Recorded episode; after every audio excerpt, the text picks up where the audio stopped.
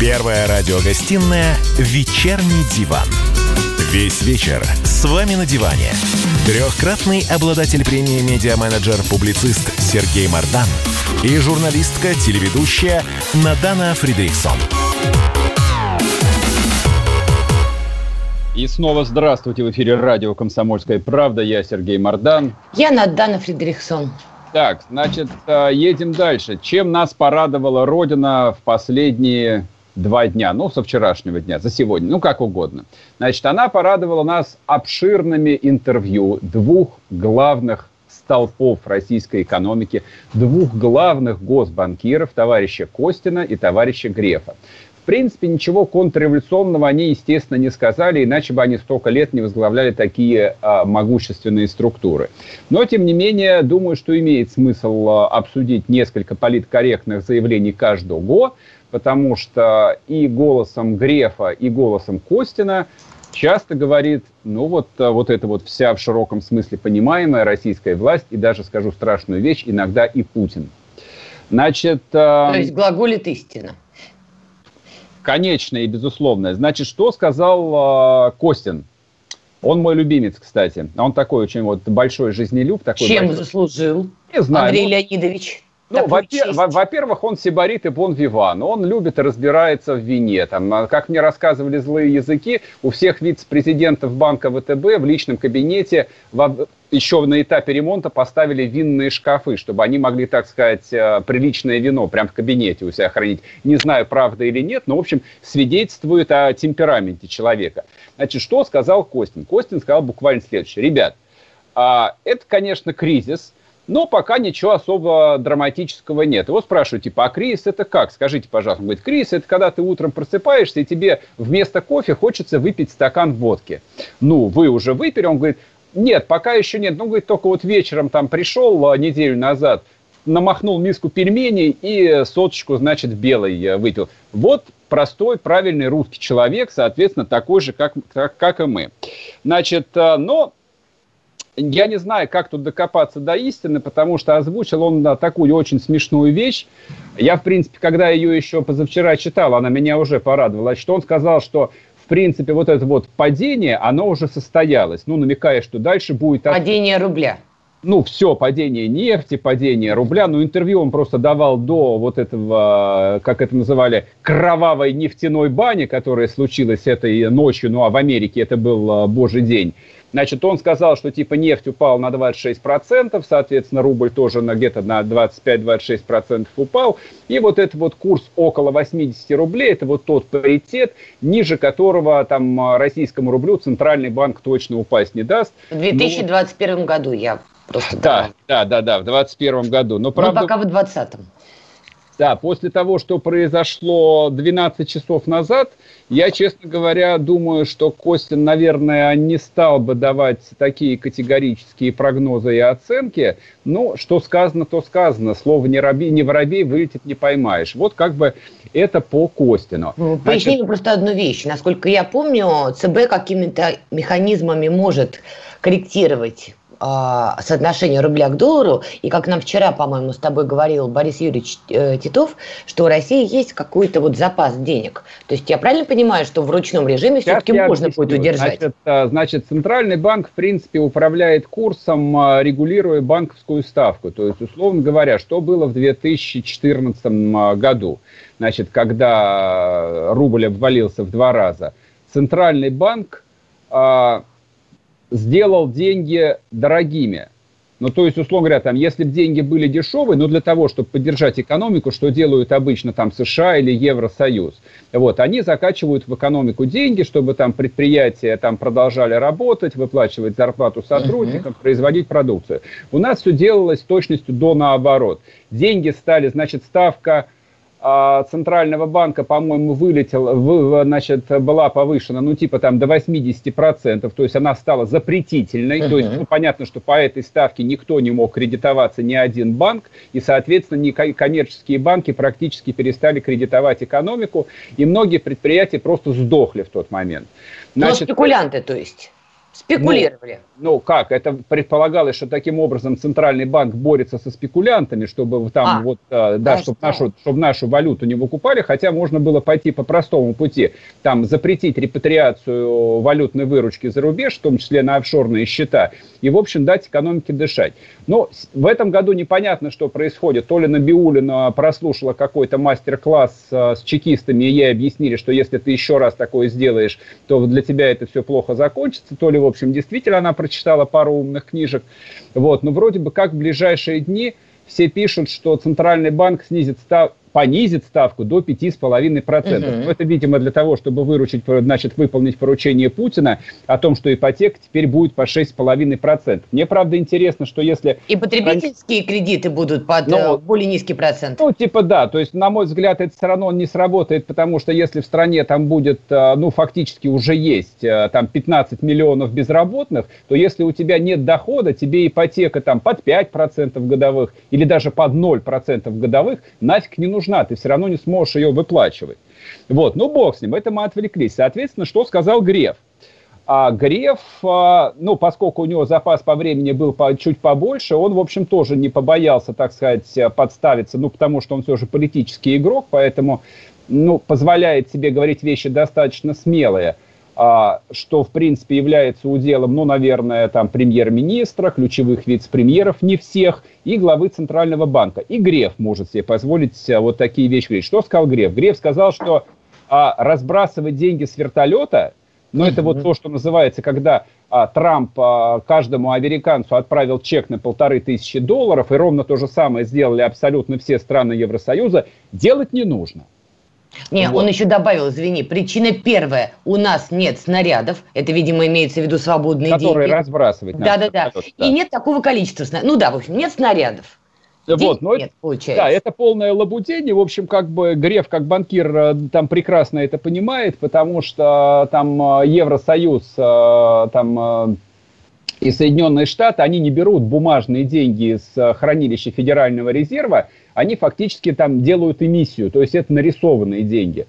Вот, то есть запустить условно печатный станок в такой ситуации, это совершенно там нормальная реакция там нормального национального регулятора. Вот поэтому там год за годом рассказывать о том, что в стране нету денег, у нас вот есть только ФНБ, который конечен, и мы его исчерпаем, но все равно выполним все социальные выплаты, это, на мой взгляд, конечно, полная дребедень. Так почему вот. мы-то не можем пойти по такому пути? Вот я пытаюсь это понять уже больше двух недель, не понимаю. На это, на это ответа нет. Тут, понимаешь, можно встать на позицию типа вот такого диванного нефтетрейдера, как я сегодня сказал, но, но я не диванный нефтетрейдер.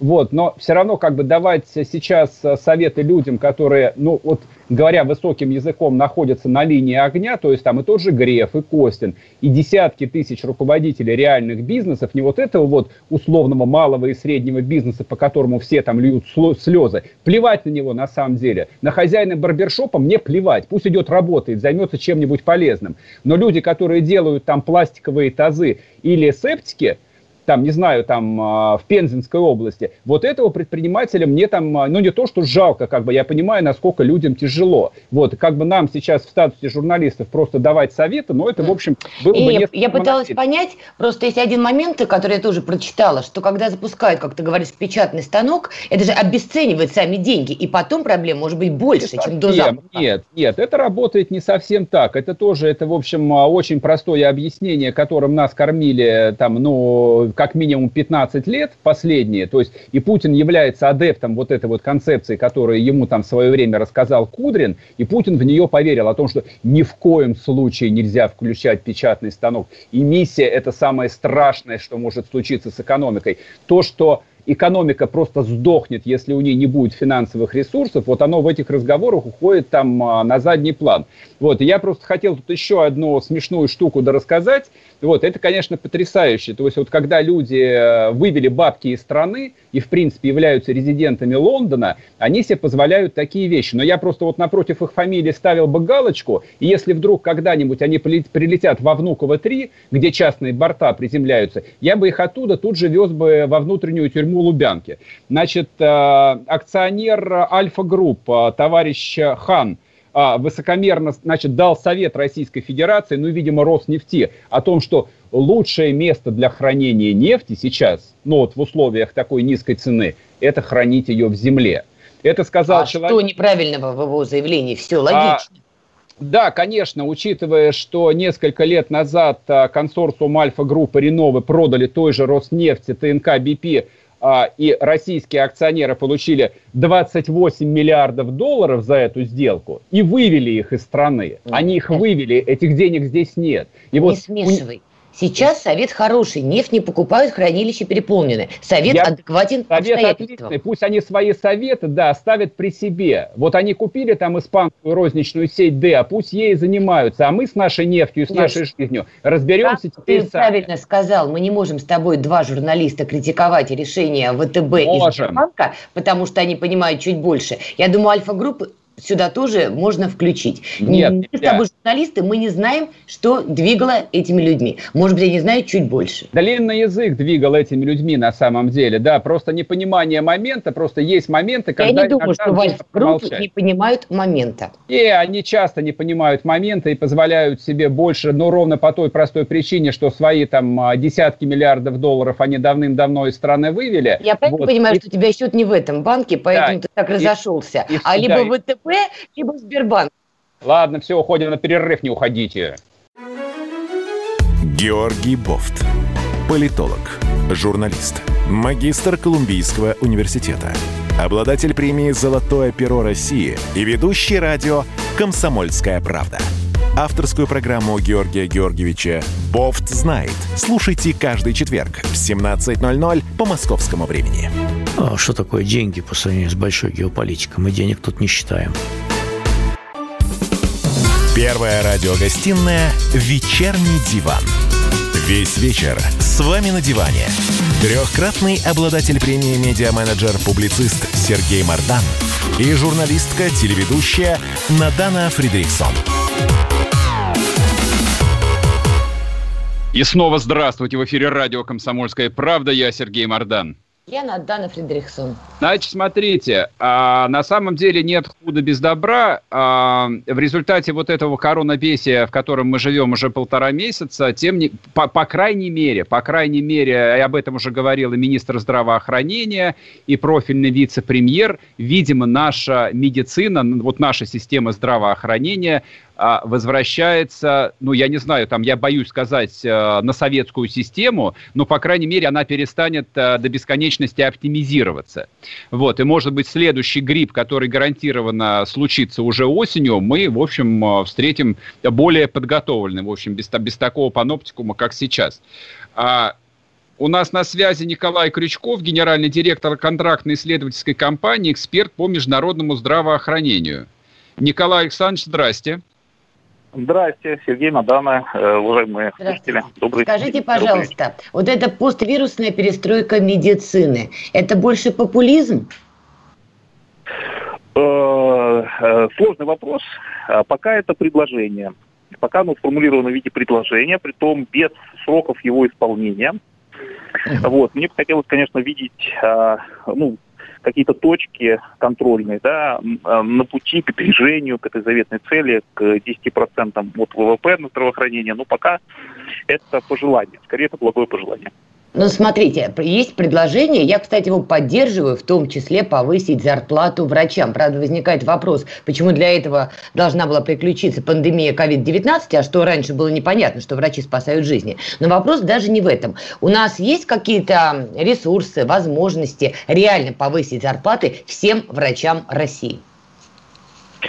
Ну, э, э, опять же, ресурсы есть. Вопрос, насколько повысить зарплаты и за счет чего повысить. То есть, э, Вот-вот-вот, да. Вообще за счет это, кого, я бы сказал бы вопрос, Да, вообще это не вопрос именно зарплаты исключительно, да. Это вопрос вообще перестройки всей системы. А вот. И в том числе а, показатели эффективности работы системы, а не только да, ее финансирование. Но финансирование в данном случае, как я это вижу, является абсолютно необходимым, наверное, не может быть недостаточным, но абсолютно необходимым элементом модернизации системы здравоохранения. Вообще система здравоохранения, она сама по себе очень много других а, социальных и не только социальных а, систем в государстве э, тянет. То есть это, ну, это не значит, что речь идет только о больнице, речь идет о той там области общественного здоровья, речь идет и, о, и об образовании, в том числе медицинском, и о науке, развитии высоких технологий, связанных с медициной. Ну, то есть это целый, целый пласт вещей, которые действительно должны быть уже, ну, наконец-то, уже сколько лет существует Российская Федерация как независимое государство, да? Уже пора заняться вопросами ну, такими серьезными. Еще раз говорю, Уточняющий что... вопрос, э, просто извините, чтобы я просто поняла для себя. В идеале предполагалось, именно в идеале в теории, чтобы врачам в районных больницах платили зарплату столько же, сколько их коллеги получают в частных клиниках? Ну, э, смотрите, частные клиники – это отдельная история, я объясню почему. Да? У нас дело в том, что э, медицина последние годы, она вообще двигалась в сторону частной медицины. То есть диспропорция была, ну, и на сегодняшний момент она очень заметная. То есть идея была такая, что а, а, компенсировать недостаток финансирования системы здравоохранения за счет просто оплаты за получаемую или там ДМС, или какими-то другими вещами. Да? Соответственно, у нас вот этот спектр частной медицины, он в отношении государственной медицины, бюджетной медицины, муниципальной, он а, довольно сильно э, разросся, что называется. Да? То есть сам по себе медицинский бизнес это неплохо. Да? Вопрос в том, какую часть э, медицинских услуг он оказывает, да, и насколько это критично. Вот сейчас, на самом деле, к чему пришли и что поняли, да, о том, что оказывается, когда снижается э, платежеспособный спрос у населения, частная медицина не спасет в этой ситуации, да? потому что частная медицина получает деньги от конечных потребителей либо от страховых компаний, ну, как наиболее часто такой момент. А где взять эти деньги, да, если, в общем-то, спрос а, э, снизился, и, соответственно, за этим пошли там, э, ну, по сути дела, как вот эффект домино, да, э, пошла вся цепочка. Да, вот. вот. Что касается вопроса о том, какой должен быть уровень зарплат, да, я не думаю, что надо равняться на зарплаты в частных клиниках. Вот, честно говоря, не думаю, да. Скорее всего, это должна быть еще более высокая зарплата, и которая за собой, конечно, должна тянуть и больший профессионализм, и лучше... Вы идеалист. идеалист. В частных клиниках ну, не такие большие зарплаты, на самом деле. Это тоже идеале, да, Они выше, чем в районных больницах. Если брать не Москву.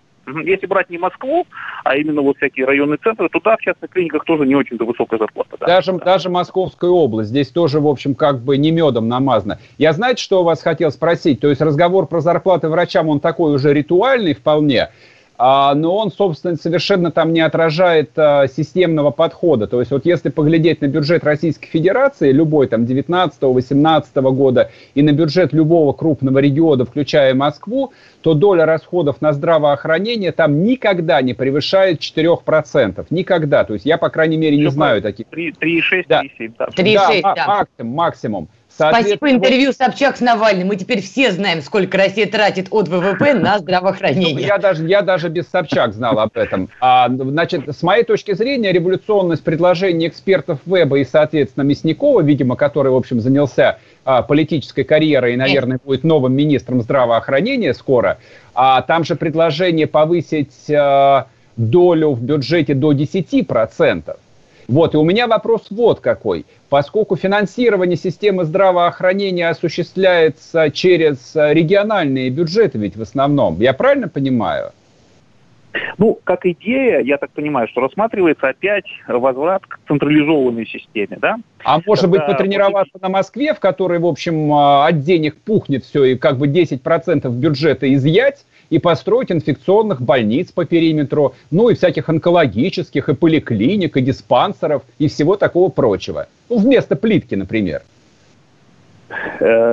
Я согласен, что надо сохранять, э, снижать степень э, вот, диспропорции между Москвой и регионами, тут полностью согласен. Может быть, не только за счет того, что мы из Москвы что-то заберем, да, но в том, в том числе за счет того, что мы, в общем, найдем где-то средства отдельно на то, чтобы просто регионы довести до Москвы или, ну, хотя бы там хотя бы что-то было, чтобы соизмеримое. У меня э, предложение. Давайте введем налог на врача. И каждый гражданин будет каждый месяц отчислять там еще плюс 2% фонд зарплаты врачей, не? Я боюсь, Почему фонд зарплаты? Зачем фонд? Там понять. дураков-то их немерено. За что им платить? Сережа, это был сарказм. Во-первых, не надо а. врачей, во-вторых, это был сарказм. А, а я уж не понял. Я Выпихай. Ты же знаешь. Ну, я, я хочу да, напомнить, Николай, что мы заплатим страховые взносы, да, в фонд обязательного медицинского страхования, да. Немеренные причем.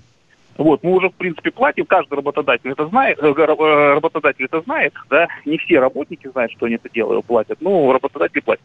Вот. А что касается специальных налогов, ну тогда надо вводить налог на учителей, налог на, на да. ученых, может быть, на науку и прочие. И 10% налоги, на ментов обязательно, на силовиков. А, Николай, просто мы сейчас уходим на перерыв. Спасибо вам да. большое. У нас в эфире был Спасибо. Николай Крючков, генеральный директор контракта исследовательской компании, эксперт по международному здравоохранению. Поговорили об идее Веба и Мясникова тратить 10% всех бюджетов на медицину. Ох, тогда мы здоровые будем. Все, не уходите. Первая радиогостинная «Вечерний диван». Андрей Ковалев. Простой русский миллиардер. В авторской программе «Ковалев против». Против кризиса, против коронавируса, против паники, против кнута, но за пряники. Я расскажу вам, как спасти свои деньги и бизнес в эти непростые времена. Помните, миллиардерами не рождаются, а становятся. Ковалев против. На радио «Комсомольская правда». По будням с 10 вечера до полуночи по московскому времени. Первая радиогостинная «Вечерний диван». Весь вечер с вами на диване. Трехкратный обладатель премии «Медиа-менеджер-публицист» Сергей Мардан и журналистка-телеведущая Надана Фридрихсон. И снова здравствуйте в эфире радио «Комсомольская правда». Я Сергей Мардан. Я Надана Фредериксон. Значит, с нами на связи находится Сергей Юшин, руководитель националь... Национальной мясной ассоциации. Вот а, по какому поводу мы решили позвонить такому уважаемому человеку. Значит, сегодня в газете «Коммерсант» вышла совершенно потрясающая новость о том, что руководители нескольких или целого ряда или всех а, отраслевых ассоциаций производ... ну, производителей продуктов и напитков – а, сельхозпредприятий попросили правительство о поддержке. Какого рода? Они в том числе выступили за введение моратория на скидки в магазинах. Вот то, что вы все покупаете по акции, они предлагают законодательно, не знаю, постановлением правительства запретить. Да, они написали, я так понимаю, письмо премьер-министру России Михаилу Мишустину, и уже ведомости, ссылаясь на свои источники, подтвердили эту информацию. Сергей, Добрый вечер.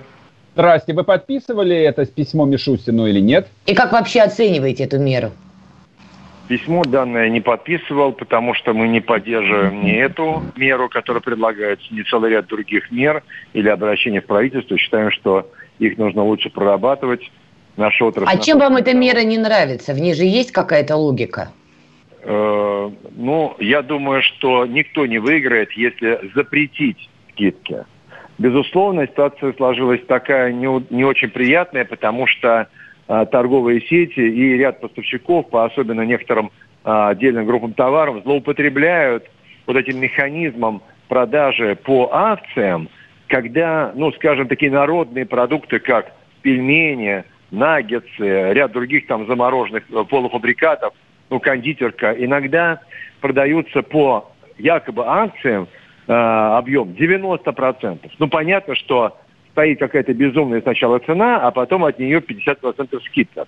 Но это не очень честно по отношению к потребителю и на самом деле не позволяет создать лояльного вашему бренду потребителя. Потому что, конечно, человек, видя скидку постоянно на один, второй, третий товар 50%, именно этот будет товар покупать, а не какой-то иной, который, может быть, и по своим качествам потребительским лучше, но, конечно, стоит без такой Э, глубокой скидки. Поэтому, конечно, э, и бизнесу, я имею в виду торговые организации и поставщиков, надо договариваться все-таки о сокращении объема товаров, который идет вот с такими глубокими скидками. Может быть, даже сокращение и самих скидок, может быть, только на те товары, которые, ну, у которых срок годности подходит к концу.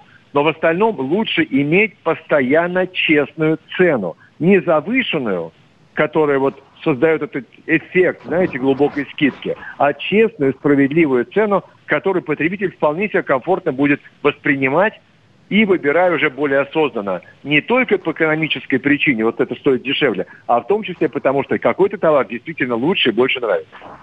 Послушайте, эта система работает абсолютно во всем мире. Вообще сетевую розничную торговлю придумали совсем не в России. Ее придумали в Америке. И в том числе историю с а, масштабными ценовыми акциями тоже придумали в Америке. Лет это 100 назад примерно, хорошо, чуть меньше. А, но это же совершенно рыночный механизм. То есть никого же силком не заставляют там а, прогружать акцию, не знаю, в каком-нибудь магните или в X5. Хочешь, делай акцию, не хочешь, не делай акцию. Я просто, знаете, там, э, э, это вопрос не риторический, это вопрос, на самом деле, у меня к вам, как профессионалов.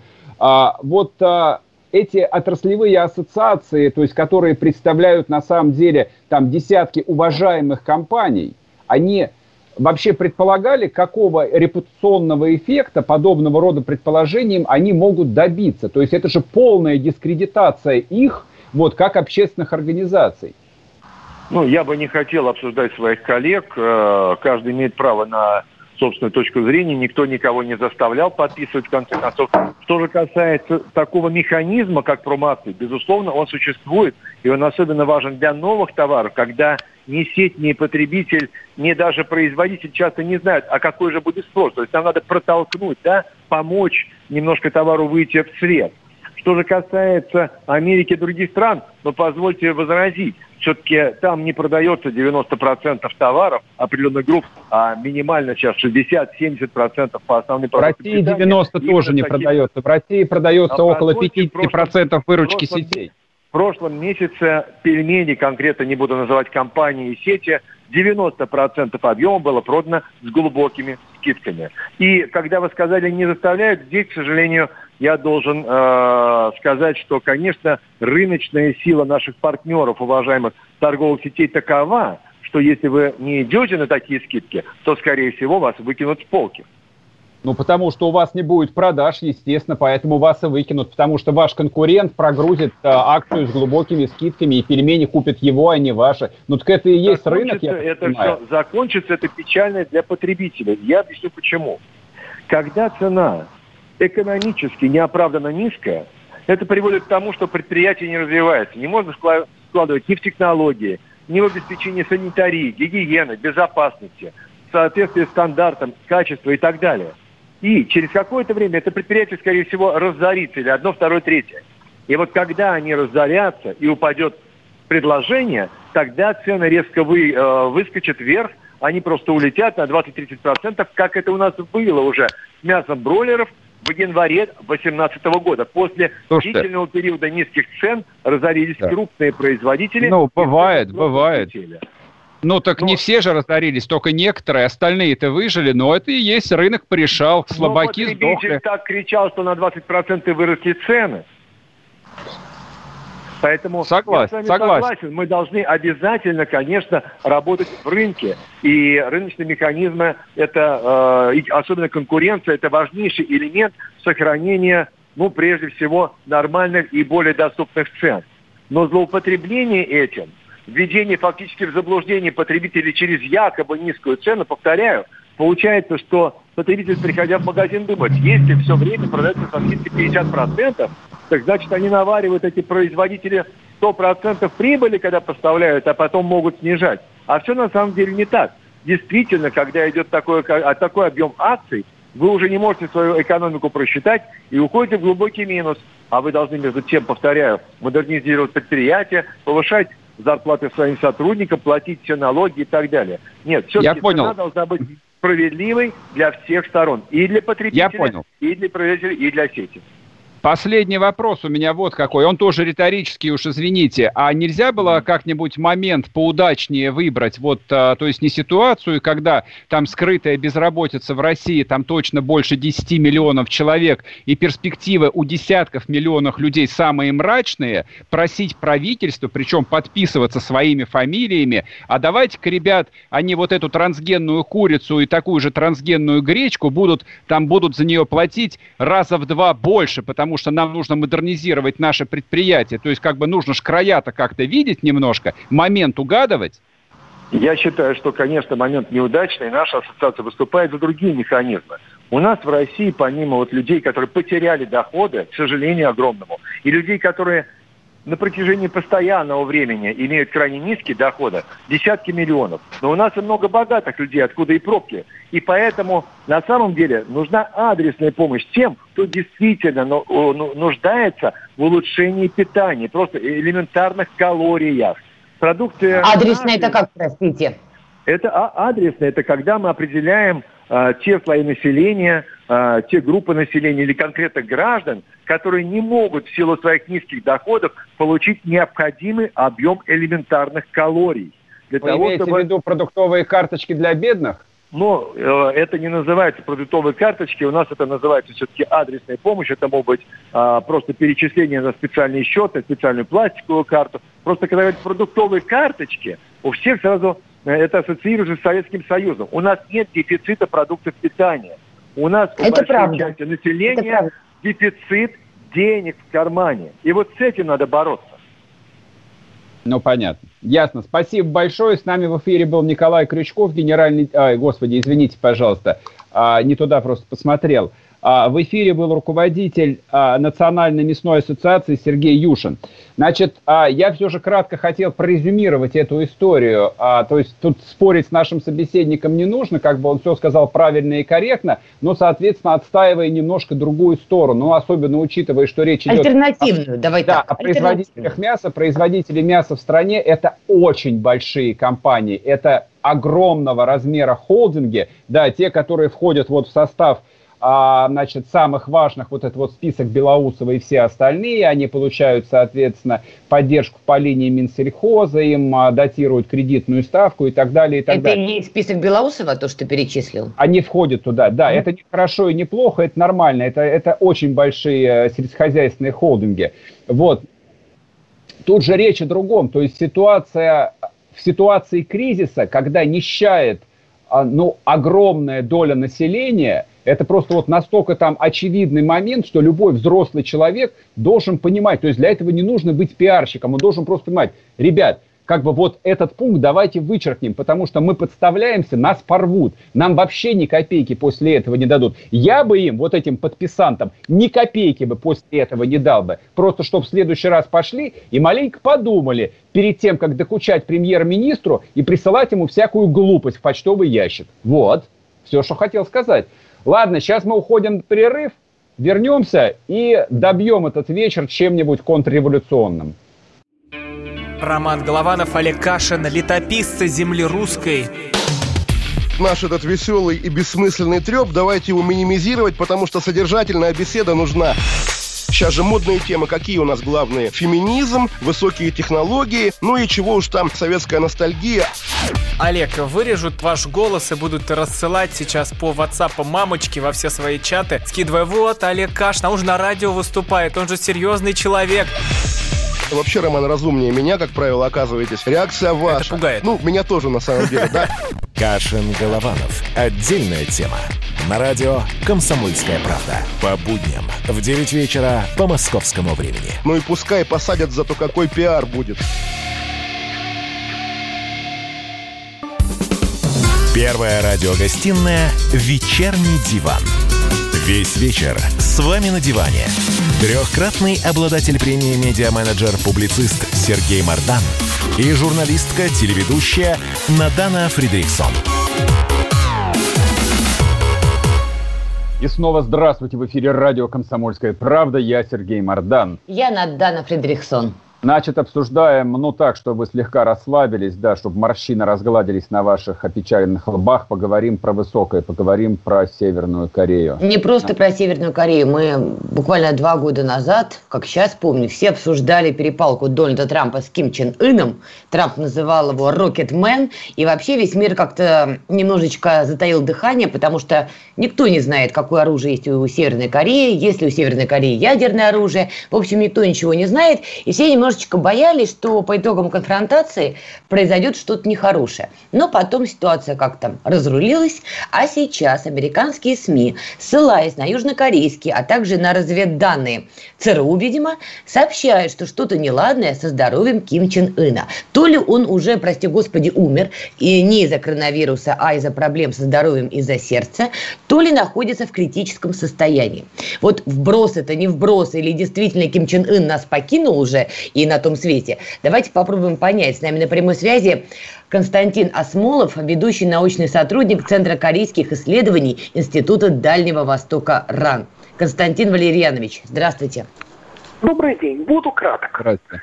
Да, вот А, что это, вброс CNN или правда есть в этих ссылается- сообщениях? Значит, слушайте, пожалуйста, CNN ссылается на анонимный, но хорошо информированный источник. Это может значить все, что угодно, включая придуманного из пальца э, чиновника или просто заказной вброс. Южнокорейское интернет-агентство, которое э, впервые рассказало о том, что Ким где-то лечится после операции, это не нормальное интернет-агентство, а консервативная протестантская группа, которая заявляет, что у них есть сеть тайных осведомителей по всей Северной Корее, которых они, конечно же, никому не расскажут и никому не покажут. Но а, благодаря этому Daily NK периодически радует нас утками почти категории анонимный источник в провинции Чагандо рассказал, что в Пхеньяне пятый раз за год убили всех детей-инвалидов. Смотрите, они в том числе говорят, что 15 апреля, как я поняла из того, что написано, Ким Чен Ын не был на празднике День Солнца, очень важном празднике для Северной да, Кореи. И в сухом оста- да, и в сухом остатке у нас на самом деле только это. А, Но вот, это же тоже символично, правда ведь? Это, скажем так, может иметь несколько причин, а не только кому после неудачной операции на сердце, правда? Безусловно. Причина иметь даже тяжелое похмелье на самом деле. Нет, вот это А, не может быть. Надо при- Не надо приписывать человеку свои собственные комплексы. О как, о как. Это- Нет, это Сергей Мардан у нас за ЗОЖ. Скажите, пожалуйста, а почему сейчас, когда весь мир ведет борьбу с коронавирусом, идет вброс, возможный вброс, что Ким Чен Ын болен, и причем даже не коронавирусом, а что у него проблемы с сердцем? Вот это для чего? А видите ли, в чем дело? Во-первых, надо понимать, что антисеверокорейская пропаганда имеет долгую традицию. И это местами напоминает э, пропаганду тех э, товарищей, у которых, ну там в одном случае Путин, в другом случае газет, но э, любая э, новость или приходит к выводу о том, что он слил, или приходит к выводу о том, что он офигел, ну или в данном случае о том, что все это говорит о том, что Северная Корея находится на грани коллапса. Мгм.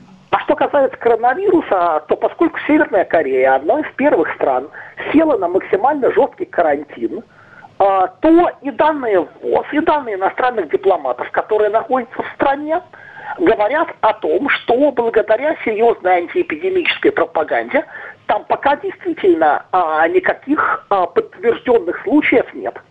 Но вот упомянутая выше Daily NK со ссылкой на кучу анонимных источников, естественно, рисует нам апокалиптическую картину, в которой полностью вымирают воинские части, находящиеся где-то в отдалении на границах. Власти скрывают, трупы закапывают. А Ну, почему вы не допускаете, что это может быть правдой? Потому что у этой а, помойки слишком определенная репутация. И потому что примерно 90% феерических историй на данную тему уже оказывались утками. Константин, знаете, что да. хотел спросить вас? То есть вот я понимаю такую а, многолетнюю нелюбовь а, там американской прессы к Северной Корее, ну, слава богу, была же Корейская война, а вот российская пресса-то почему идет в том же самом фарватере и перепечатывает а, вот кажд- каждую совершенно идиотскую сплетню, которая возникает про эту страну, что там министра обороны расстреляли из миномета, Мгм. вот жену Нет, Ким Чен Ына сожгли из огнемета и прочее. Ну, понимаете, во-первых, люди, естественно, любят горячие новости, когда они происходят не где-то. Всем приятно читать, как дикари в очередной раз съели друг друга. Кроме Мгм. того, а, Северная Корея – это страна, у которой в стране пропаганды сложилась такая репутация Мордора, что даже новость о том, что там приносят детей в жертву гигантской змеи жабе, найдет своих поклонников. Это бесспорно так. Тем более, что закрытая страна, специфически со- собственная пропаганда. И именно поэтому а, в свое время американский, кстати, журналист Айзек Стоунфиш придумал закон имени себя, а, который, в общем, сводится к формулировке, что любая фигня, которую вы напишете про Северную Корею, будет некритически воспринята и а, найдет свою аудиторию. Как вы думаете, Просто вот пока, если... Понимаете, Да. а, пока, значит, а, CNN честно а, спросила представителей о разведке а, и не получила никаких комментариев. Помимо анонима, а, которого она процитировала, другой аноним сказал, что ну мы слышали, что вроде бы он болен, но про критическую ситуацию нам не сообщали.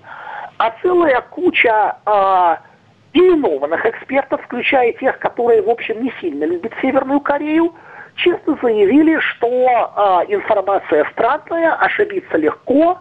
Мы, конечно, знаем, что у Кима могут быть проблемы со здоровьем, но разговор о том, что Ким в коме, давайте подождем какой-то дополнительной информации. Сообщения Майкоми слишком преувеличены. Смотрите, еще одна цитата из, этой, из этой же статьи. Второй источник, знакомый с разведкой, сообщил CNN, что США внимательно следят за сообщениями о состоянии здоровья Кима. А почему американцам так важно следить? Они рассчитывают, что если Ким, не дай бог, умрет, что будет объединение Кореи или что?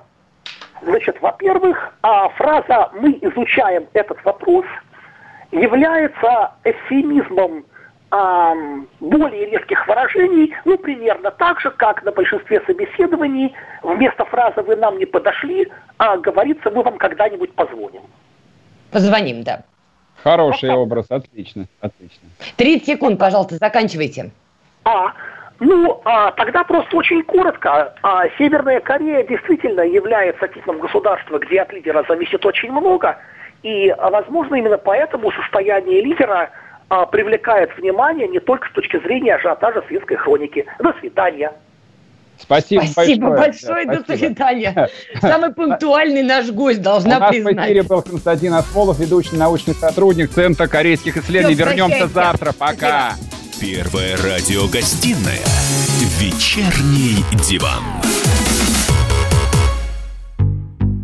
Рубль падает. Цены растут. Нефть дешевеет. Бензин дорожает. Кажется, что наступает нелегкое время. Но так ли все плохо? Мы не паникуем. Потому что у нас есть экономисты Михаил Делягин и Никита Кричевский. По будням в 5 вечера они разбираются в мировых трендах и строят прогнозы. «Час экономики» на радио «Комсомольская правда». Для тех, кто живет настоящим и смотрит в будущее –